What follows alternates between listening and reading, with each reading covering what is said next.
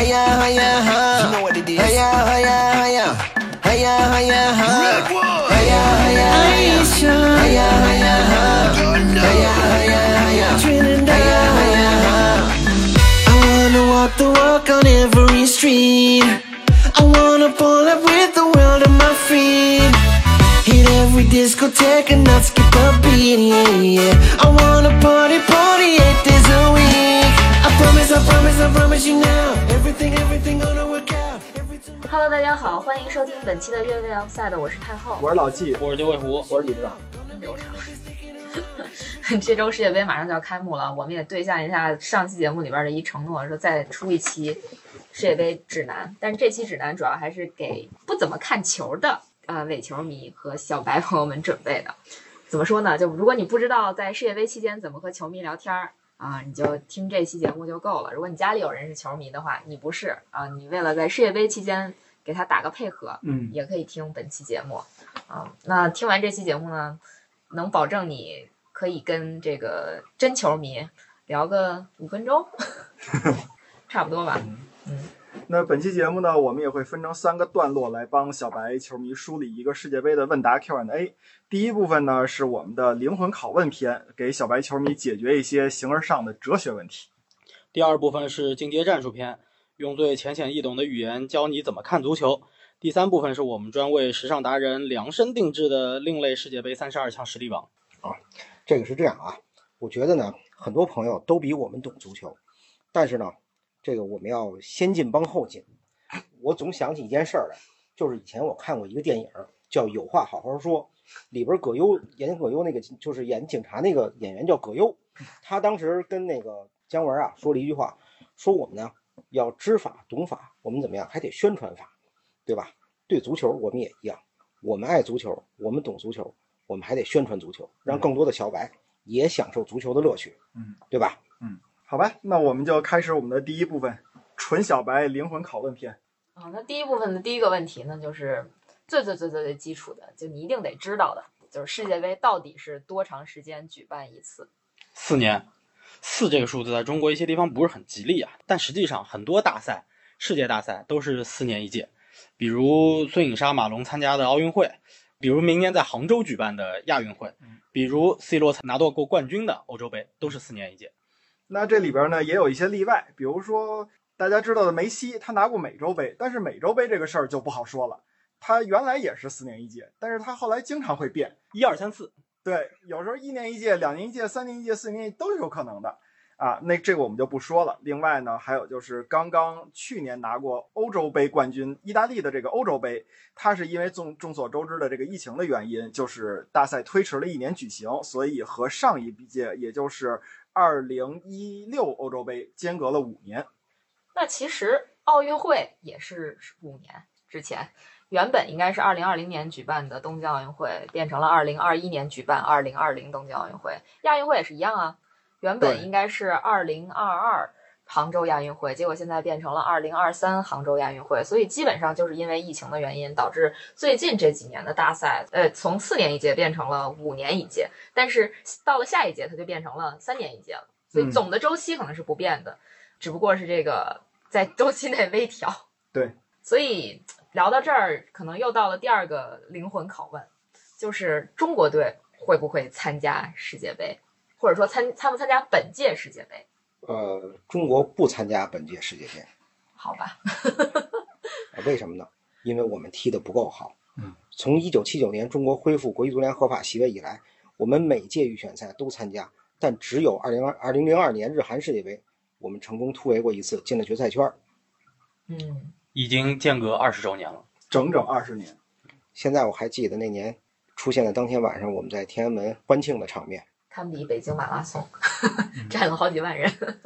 呃，比北京马拉松要热闹。哦因为他们不是朝不是朝着同一个方向跑， 而且现场有足球，哦，那特别像我们当时去看欧洲杯的时候，大家在一个聚集的场合互相传递那个独角兽小气球似的。嗯但是啊，中国女足和盲人足球就是非常不同的，嗯，尤其是中国盲足，可是一支世界强队。嗯啊、哎，那这个地方我插一句，那中国举办过世界杯吗？中国女举足办世过界杯女足世界杯，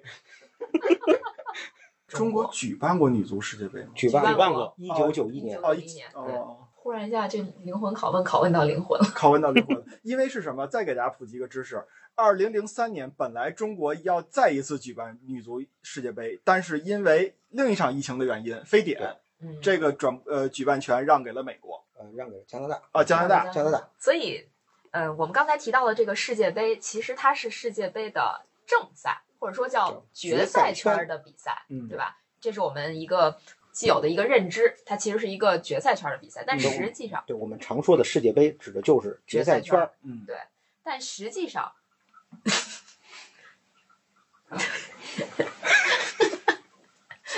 但但是实际上世界杯是要打预选赛的，对吗？对，因为世界杯一共有只有三十二个球队能参加这个决赛圈啊。我们说的是这几年的事儿，从下一届世界杯这个数不对了啊啊！但是全世界呢有二百多个国家都想去看看，怎么办？你总不能抓阄吧？所以呢，你就可以把这个世界杯看成清华北大的大学啊，预选赛呢看成一次高考。所以说，上清华北大的名额一共只有三十二个，分配给各个大洲。这个每个大洲的名额不是平均分配，是要根据你大洲国家的数量和你大洲的整体的足球水平进行一个分配。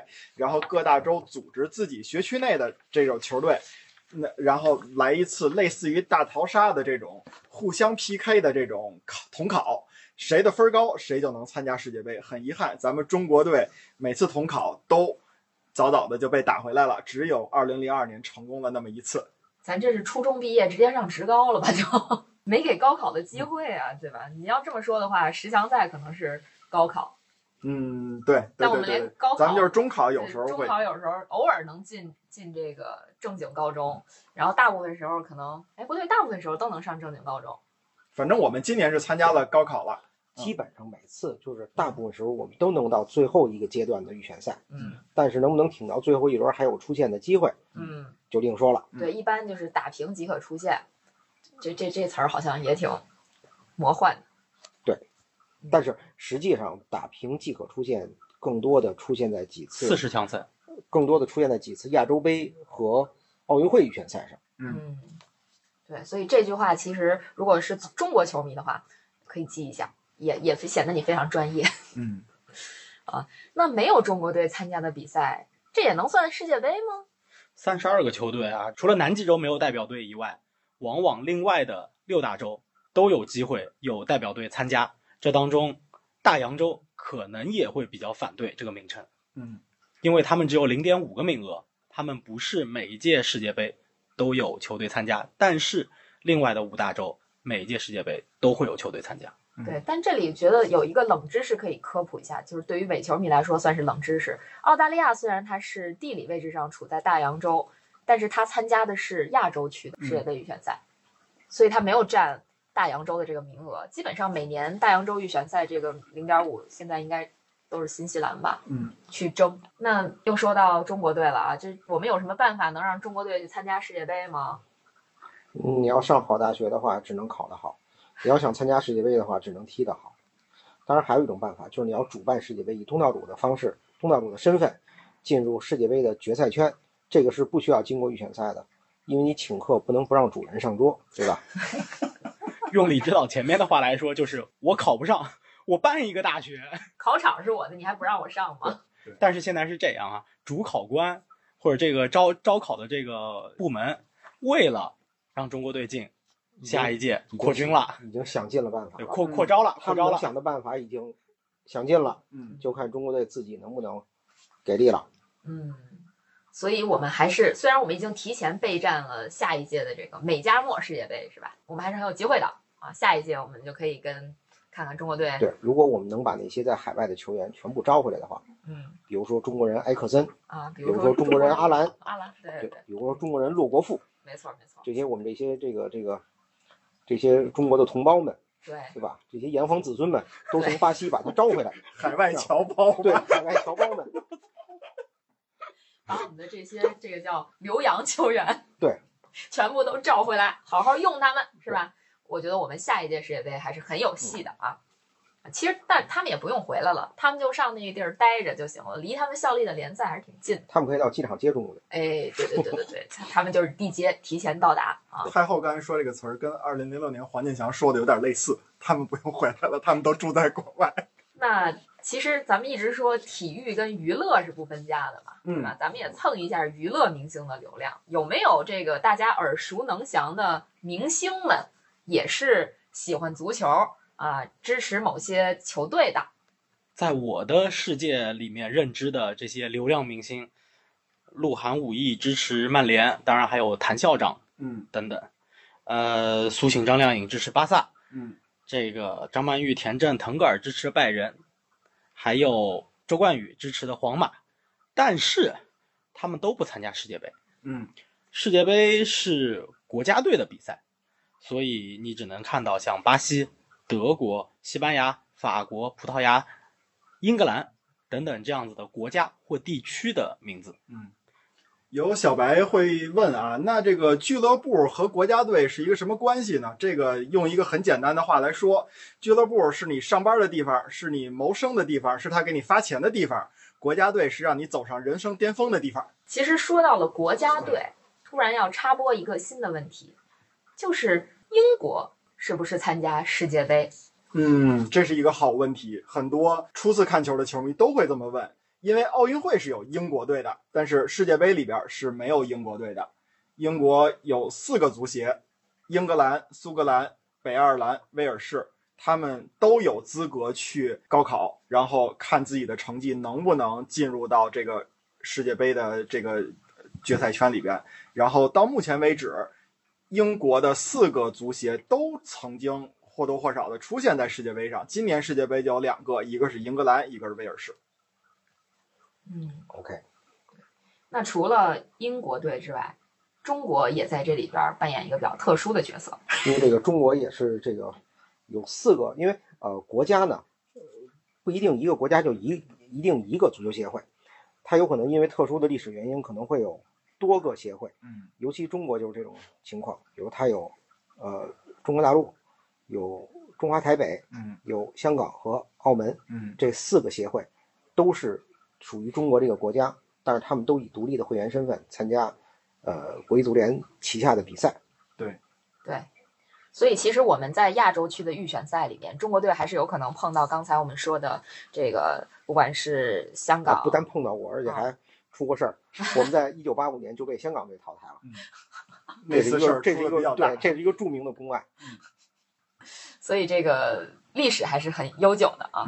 嗯那我们说回世界杯，那这届世界杯是在哪儿办呢？卡塔尔那卡塔尔在哪儿呢？这个国家就听起来没什么存在感。确实啊，卡塔尔是一个小国，它呢属于亚洲，离欧洲和非洲都不算太远，但是反而离同样是亚洲的中国就有点远了。如果你对这个国家不熟悉呢，那可以说几个关键词儿，让你对它有一个基本的概念。第一个词儿就是小，卡塔尔的国土面积只有一点一点一五万平方公里，相当于一个半广州市，三分之一个海南省，是世界杯历史上就是所有举办国里边儿国土面积最小的一个国家。关于卡塔尔，第二个关键词啊，就是有钱，小小的，小而美，他们是土豪。石油、天然气产业是卡塔尔的经济支柱，石油资源丰富，使他们成为世界上最富的国家之一。虽然卡塔尔的人类发展指数非常高，国民极其富裕。二零二一年，卡塔尔人均的 GDP 达到了六万八千五百八十一美元，排在世界第八，美国也就世界第六。卡塔尔二零二二年的人均 GDP 排在第四位，前面是卢森堡、爱尔兰和挪威。如果按平均购买力来算，卡塔尔二零二二年人均 GDP 是十一万两千七百八十九美元，折合人民币差不多一百多一百多万，排在世界第一位。你可以不懂足球，但是你得知道，这是一帮富人陪着你在玩世界杯。第三个关键字是中转站。嗯，卡塔尔不是一个热门的旅游目的地，但是因为他们离欧洲、非洲的距离都不远，所以有很多的中国人，包括东亚的人，呃，来往非洲和欧洲都会选择卡塔尔的多哈作为中转站，而且他们的国航就是卡塔尔航空，是常年的世界五星航空。就是其实上面总结一下，还是说卡塔尔真的非常富有，是嗯非常富对有的、，但是我得我得补充一下，卡塔尔的国家队是常年的中国队的苦种。嗯，对，如果你看中国队或者说看国家队的比赛的话，其实应该还是会有一点点印象对对卡塔，尔。就是在我有记忆以来，我每次碰到卡塔尔队都会很麻烦。嗯比如说一九一九九二年的巴塞罗那奥运会预选赛的时候，本来中国队形势非常好，结果零比一输给了卡塔尔。我们有一个现在不能提名字的前锋，他把点球给射丢了，啊，然后还有就是到了呃，我想想啊，啊、在之前一九九零年的世界杯，意大利世界杯预选赛，我们也是在最后的三分钟连丢两个球，输给卡塔尔，把世界杯最后出线的机会给断送了。然后再到了二零零呃一九九七年，嗯一九九七年，我们在大连的金州主场也是形势大好的情况下，二比三输给卡塔尔，吃了很多很多次亏。所以那时候卡塔尔还没有现在这么多的规划球员，对吗？呃，那也一样能赢。其实我觉得卡塔尔真的给大家的印象就是富有。我刚才听了那个平均 GDP 的数字，我其实第一反应是能有不点能晕是吧？不是能不能把我弄卡塔尔去？我也想被平均。哎，我昨天刚看了一个 B 站 UP 主，嗯在也是西亚在阿联酋打工，其实他们的富裕程度跟卡塔尔也差不多。嗯，据说那边的公务员是早上九点上班，下午三点下班，住着大别墅，那他们非那常儿有钱。招不招外籍公务员？他们那儿普通普通人收入也是比较高的。这个小哥是在阿联酋当地的华为上班的一个小哥，哦，他的收入折合成人民币大概就是八位数吧。哦，啊，八位啊数，那意味着如果我要是去了卡塔尔，能去华为这样的大企业打工的话，我就是不是被平均，我是平均他们那个人呢。刚才说他们的人均 GDP 啊是七一位数一一百多万呢。对，那我也七也位数绝，对是平均分儿，不是平均数以上啊。可以可以，以后作为那什么选择啊，我好像哦想起一个电影来，《变形金刚一》开场就是在卡塔尔，在啊多哈就是发生在卡塔尔，啊，是在美军基地。嗯，天回去再看一遍。回去复习一下。嗯，所以其实这一届世界杯还有一个非常特殊的点，就是在我们的有生之年，这是世界杯第一次在冬季举行，或者说在北半半球球的的冬冬季季巨巨星星，但是中东它的这个地理位置就本身是很热的，不管是春夏秋冬，应该都很热。所以对于他们来说，他们其实是还还算在夏季。呃，热带地区没有四季这个说法，就是常年炎热。我们可以来考虑一下自己在海南的这种生活嘛。所以我们是在中国的北方吃着火锅，然对后看着球，对啊、但是他们可能就得在炎热的夏天里边去比赛，啊、对，因为球员还是比较怕热的。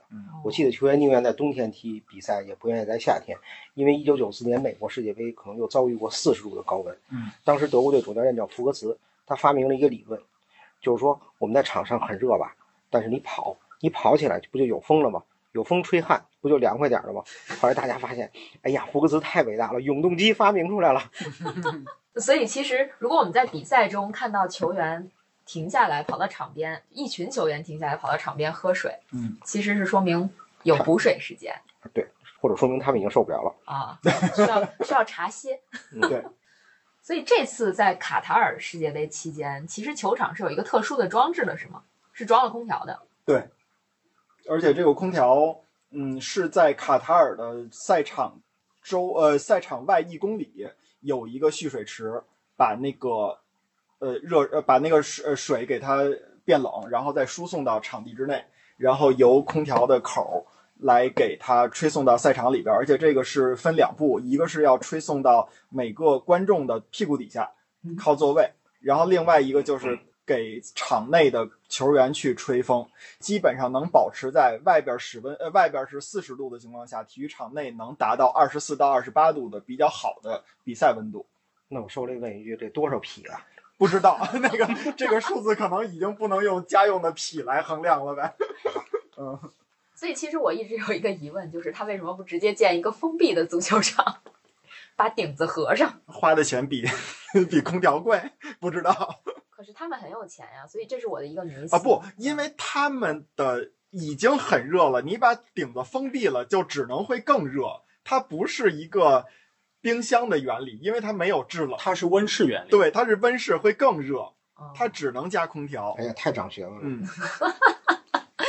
那他们在球场里边吹空调啊，我们在家里开着暖气，还得吃着火锅，抱着保温杯没错，啊保温杯里还得有枸杞。啊，是真够养生的。为了熬夜，就是学会了各种方式吧。那其实对于更多的就是怎么说呢，刚开始看球的球迷来讲，可能只认识那俩名字，对吧？就是 C 罗跟梅西，他们参加世界杯吧？这是 C 罗和梅西参加的第五届世界杯，嗯两个人都是第五次参加世界杯，有可能是他们参加的最后一届世界杯了。我记得梅西似乎是说了类似的话，嗯，但是 C 罗在今天早上刚刚放刚刚放放出的接受这个皮尔斯摩根的采访的时候说，他希望他踢到四十一岁，也就是说他可能还有一届世界杯。啊，这叫烈士暮年，壮心不已，嗯，对吧？廉颇老矣，尚能饭否？不能，怎么改诗词接龙了？咱们刚才说了一堆这个 C 罗、梅西的啊，那其实我们认识的体育界的名人还有这个小德，就德约科维奇、纳达尔、费德勒、詹姆斯、羽生结弦这些人，他们会参加世界杯吗？很遗憾，他们都不参加世界杯。世界杯是世界杯足球赛的简称，不踢足球的人，就算你再牛，也只能和我们一样，只能看不能踢。对，但是呢，德约科维奇虽然不能参加世界杯，但是他的一些叫维奇的兄弟们都可以还，是要打世界杯的。纳达尔参加不了世界杯，但是他叔叔参加过世界杯，对，呃，他我还看过他叔叔参加的世界杯的比赛，被红牌罚下，对韩国队。然后詹姆斯呢，参加不了世界杯嗯，但是詹姆斯的美国队可以参加世界杯。嗯，詹姆斯的员工可以参加世界杯，嗯利物浦的那呃些，球安员克德他如果在世界杯之前还不能卖了的话，对吧？没错，这个刚才我们提到的这些人，他们的国家队，他们所在的这个他们的祖国都会率队参加世界杯的比赛。嗯嗯、呃但是因为世界杯足球世界杯它的影响力足够大，所以一般我们提到世界杯的时候说的就是足球世界杯，嗯而不是篮球世界杯，不是乒乓球世界杯，不是羽毛球世界杯。OK，再说一个冷知识，或者叫热知识，每个单项组织、体育组织几乎都有自己的世界杯，但只有世界杯足球赛是可以超越任何一个世界杯和任何一就个可大以赛。简称世界杯。对，就像有那么多足球协会，然后只有英格兰才自己自称为 FA，嗯其他都要叫什么 FA？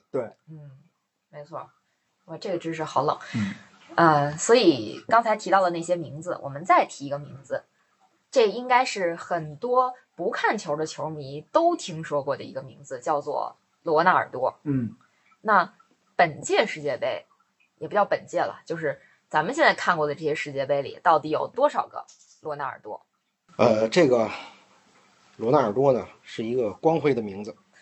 首先呢，最早的一个罗纳尔多是出生在1976年的罗纳尔多，嗯，呃，他呃这个这个是我们目前为止，至少在我眼里，他要比 C 罗更伟大。嗯，然后从一九九四年开始呢，到上一届世界杯二零一八年，我们有过肥罗，就是在呃国际米兰皇家马德里的这个最早的这个罗纳尔多，然后还有罗纳尔迪尼奥嗯，就是小罗纳尔多，嗯然后就是克里斯蒂亚诺罗纳尔多 C 罗，嗯，然后还有一个呃 J 罗，这个就有点牵强附会了， 哈梅斯罗德里格斯，嗯然后如果要这么说的话，那还有 S 罗。啊，但是 S 罗不参加世界杯。那因为受伤了嗯。 S 罗是史密斯罗嗯啊，就是罗纳尔多是这些，就是哈哈梅斯、罗德里格斯，只不过大家也是因为罗纳尔多这个名字太伟大了，都是什么罗什么罗什么罗对，所以罗德里格斯也可以简称一个叫什么罗。大家以罗为荣。嗯，对，所以这一届世界杯只剩下了 C 罗。对。啊、那呃，罗们的盛世是二零零六年，二零零六年有三个罗都参加了世界杯，是大罗、小罗和 C 罗。啊、哎呀，现在可能有一些不看球的女性的朋友们会有一个疑问啊，就是最近这段时间，可能你们的这个老公啊、男朋友啊，可能有点魂不守舍，不太爱跟你说话了。啊、可能他们这个这个女性朋友们就心里有疑问了，哎，他不爱我了吗？这和世界杯有关系吗？有关系，但他不是不爱你了，他只是更爱其他人。还是男人？对，还是男人，对于男球迷来说，再大、再大的杯也不如世界杯，再美的波也不如世界波。波儿，刘波儿呢？ 啊，当然了，这个这个这个部分，我只能说，其实女球迷也还是很多的啊。如果你这个女球迷，你的呃老公或者男朋友不看球的话，那请把这期节目推荐给他，对吧？以后你们在未来的一个月里边就有可以讨论的话题了。嗯，那我们第一章呃关于这个伪球迷的，呃不是关于球迷的灵魂拷问，就嗯到此为止了。那我们接下来进入第二个环节，这个伪球迷的进阶篇，怎么看懂足球？好，那由我来提问。第一个问题：足球到底怎么踢？呃，他用脚踢。 呃，怎么说呢？在草地上，两伙人，每伙是一个人，争一个球，用手以外的身体任何部位，把球踢进对方大门，不是人啊，是球，这算得分。一场比赛九十分钟，时间到了以后，得分多的球队获胜，两个队得分一样多，就算打平。守门员是球场上唯二可以用手来触球的运动员。嗯，但是呢，他也有自己的限定条件。第一点是只能在自己的禁区里边用手碰球，那其在其他地方都跟别的球员一样，只要用手碰球就算犯规。英格兰足球名宿莱因克尔曾经说过一句名言：“足球就是一项二十二个人在场上抢一个球的游戏，而德国人最终获胜的游戏。它说明了足球的一个根本就是二十二个人抢一个球。 同时也帮你预测了本届世界杯有可能夺冠的一个球队。 这个好像有点牵强是的，啊。那好，我们说第二个问题，为什么阵型里边的数字加起来都是十？不是有十一个人在踢球吗？因为这个阵型啊，它是不包括守门员的，守门员呢站在球门前面就行了。但是剩下的人，包括 C 罗，嗯，他得好好踢比赛，他得听教练的，场上分工明确，对吧？阵容里的数字分别代表了后卫、中场、前锋。比如说四四二、四三三，这些都是后卫、中场、前锋的这么一个排序。这个前锋呢，主要就是用来进球的，对吧？这个他要躲过对方的后卫，或者过掉对方的后卫，或者扛翻对方的后卫，把球射到对方门将把守的球门里面去。那么后卫呢，主要就是要防守，要保卫自己的这个球门，嗯不要让对方轻易的过掉自己、扛翻自己，对吧？或者躲过自己，把球搞进球门里面去。这个中场就比较累了，嗯这个又当爹又当妈的，呃，前锋进不了球了，中场要帮忙负责进球，可能还要给他们喂饼。如果后卫跑到前面去了，回不来了，比如说像阿诺德同志，这个后防大开，那么英格兰的中场球员就需要给他去补防了。那我看足球比赛的时候，教练每次在场边都特别着急，大呼小叫。他可以直接自己踢吗？当然不能了。教练就算急死也不能上场。但是我们可能在联赛中会遇到一种情况，就是教练本身又是注册球员，他也能上场，但在世界杯里边是没有这种情况出现的啊。当然了，他们除了上场之外，他们还可以做其他任何事情，比如说，呃，曾经特别出名的德国队主教练勒夫，他出名在哪儿呢？因为他有一个特别出名的镜头在各种社交媒体上流传，就是他一边指挥队员一边挖鼻屎，关键他还把挖出来的鼻屎揉搓了一下吃掉了。李指导今天晚上对吃的太多了，确这个节实，目我受不了了，对，确我实 有想一，起了哆啦 A 梦。确实有一点点恶心。但是就是这样的一个教练呢，他带领德国队夺得了2014年巴西世界杯的冠军，嗯啊，被尊称为西方现代神农氏长不面过我记百得草啊。，呃，二零一零年世界杯的时候是他这个镜头第一次出现的时候，然后半决赛零比二加时赛输给了意大利，嗯，当时还说为什么德国队没有哪个？呃二零一零呃呃二零零六嗯 sorry 零六年这个镜头就已经出现过了，当时他是助理教练。他是助理教练，嗯克林斯曼是主教练，对，说德国队为什么没有挺进到决赛，是因为勒夫没有吃鼻屎。呃那除了踢球的，除了踢球的，足球场上还有谁？还有三名裁判，比赛当中遇到了什么问题，裁判说咋办就咋办，啊，也不止，有时候会跑进猫，跑进狗，有时候还会跑进几米蹦。跑进球迷。裸奔的。对，哦，其实这个三名裁判他还会有一个分工嘛，一名是在场地里奔跑的主裁判，嗯，还有两名是站在边线上的边裁。那还有别人吗？那当然还得有，场边还会有一名第四官员，负责举牌儿，嗯，并且监视教练和替补球员。曾经在场边有过两名底线裁判，但是科学技术日渐进步，底线裁判已经被红外设备取代了，那我有个问题，裁判脚崴了怎么办？换第四官员上，第三、第四官员也会吹比赛是吧？偶尔啊，好，我明白了。那这么多裁判，他们就一定能保证自己对吗？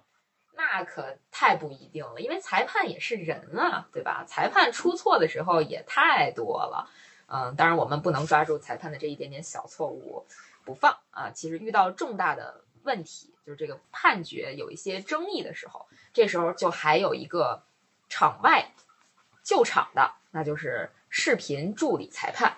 他们可以通过回看帮助主裁判去进行一个检查啊，如果发现主裁判错了，还可以及时的改正，可能就是一个词儿叫 VAR。嗯，那即便这样，就能保证他们都对了吗？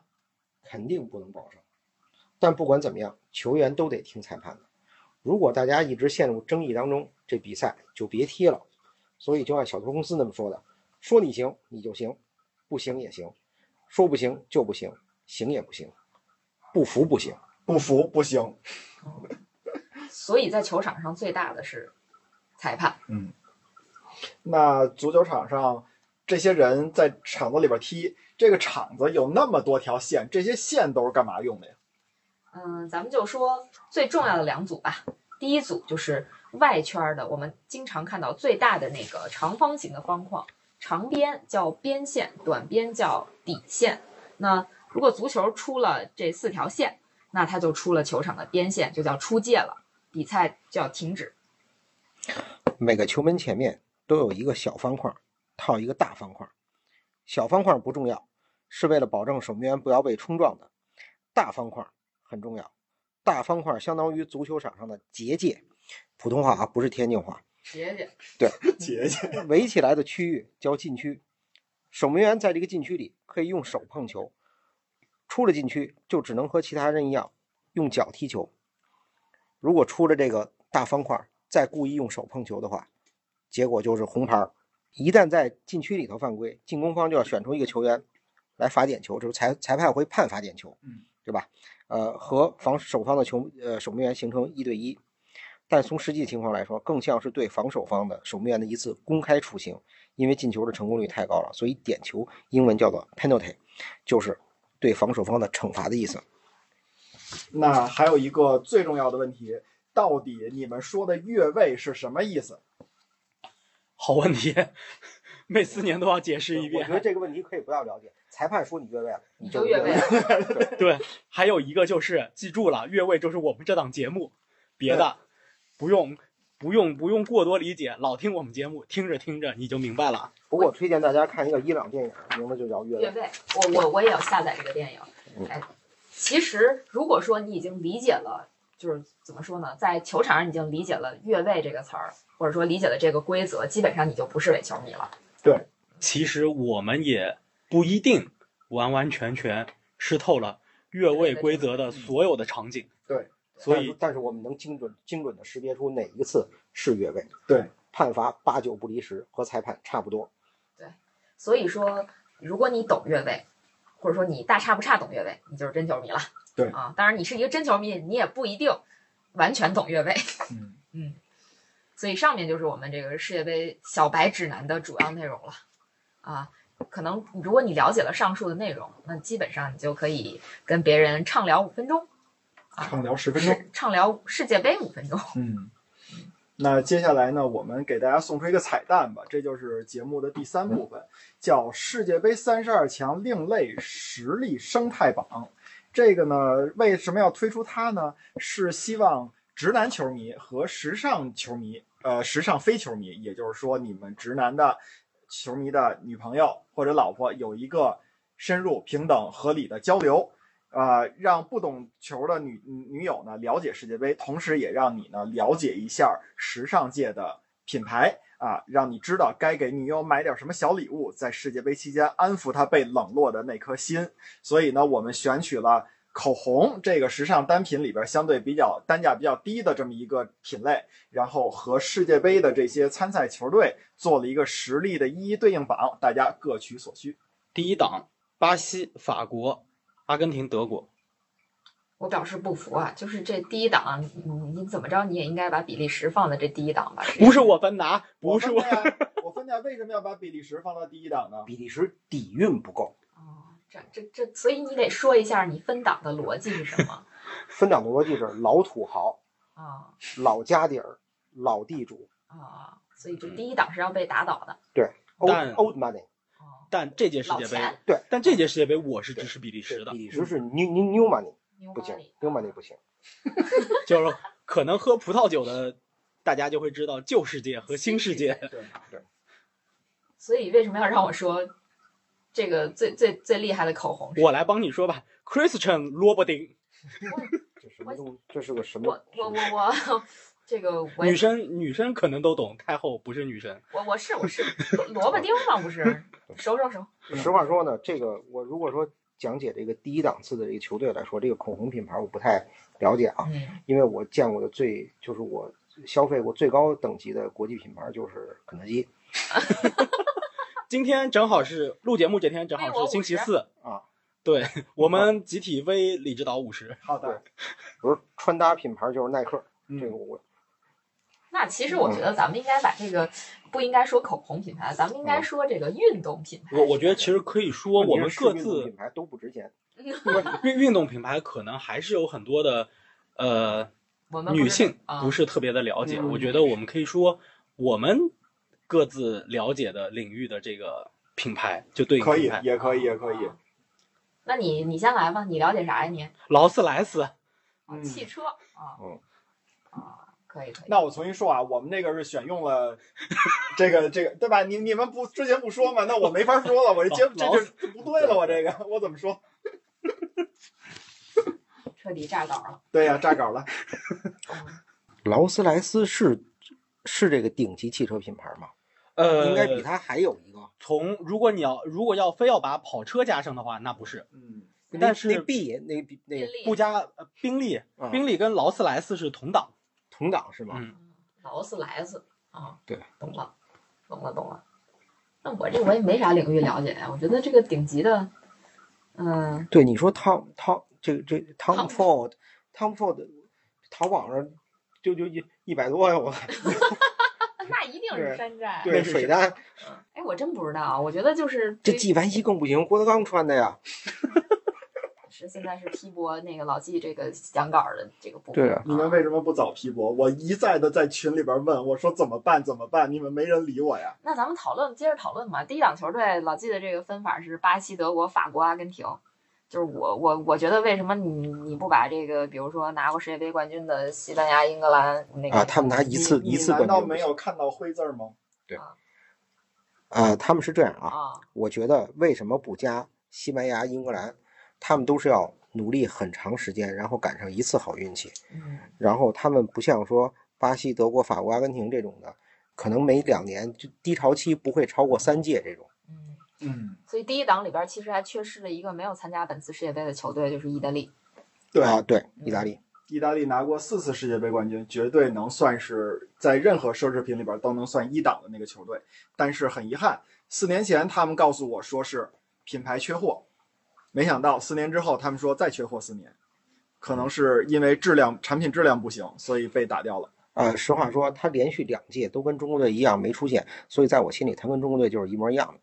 嗯，对，最近这八年就是意大利是欧洲中国的这个事实已经坐实了。对嗯，所以第二档球队第二等球队是西班牙、英格兰、荷兰、葡萄牙、比利时、克罗地亚。哎呀，我感觉第二档球队简直可以想起一个游戏的名字，叫《大航海时代》。嗯，哦，都是老殖民了。老殖民了。嗯，克但罗是地亚说：“我怎么进来的足球界的 BBA，当然，克罗地亚确实是这个巴尔干半岛海岸线最长的国家啊，嗯它所有的南斯拉夫的这个航海传统，巴尔干人的航海传统都掌握在克罗地亚人手里头，这是一个小冷知识？”。厉害厉害。嗯九尾狐说足球界的 BBA，：“ 足球界的 BBA，嗯，就是相当于是 奔驰、宝马、奥迪，那那我忽然有一个新的想法，那第一档其实就是我们所谓的高奢品牌，第二档就是这个轻奢品牌了呗。那你往下怎么说呢？那第三档你就可以是这个叫什么？哎，我就一边商量选题一边录，我是吗我跟你讲，完了一边，第三档，我先把第三档这车报出来啊你，报你报，雷克萨斯、凯迪拉克，哎，这这我这们我们时尚圈儿管这个 叫设计师品牌，你们就根本不懂， 是吧？第三档那个球队乌拉圭啊，乌拉圭、丹麦、墨西哥、塞尔维亚、瑞士、日本，啊、这个日本啊，这个我觉得日本的出现非常正常，对吧？对日本也是在这个这个这个一战签字的时候才强行挤入列强的这个行列，对吧？这个对日本的身份是这个匹配的，嗯，我觉得非常正确。李指导每每次跟我们录节目都要暗藏一段八马褂儿的圆谎。对，我就想办法圆回来呀、对吧？嗯，所以就我说的嘛，这设计师品牌我说了啊，嗯嗯，它的特点其实就是赛场轻奢嘛，就虽然不大牌儿，但是性价比可不低，有的时候还能给你一百只洗，所以叫这么列。嗯第四档了，对吧？嗯，厄瓜多尔、塞内加尔、美国、波兰、加纳、韩国、澳大利亚、哥斯达黎加、威尔士， 你知道看你了。呃，这些球队呢，我觉哎，得等会都儿，对，威尔士你有什么可不行的？欧洲杯四强为什么不能进进这第四档呢？我觉得你是低了。你觉得低了啊？低了 啊啊他呀，心里心里有伤痛，你知道吗？淘汰过比利时，对吧？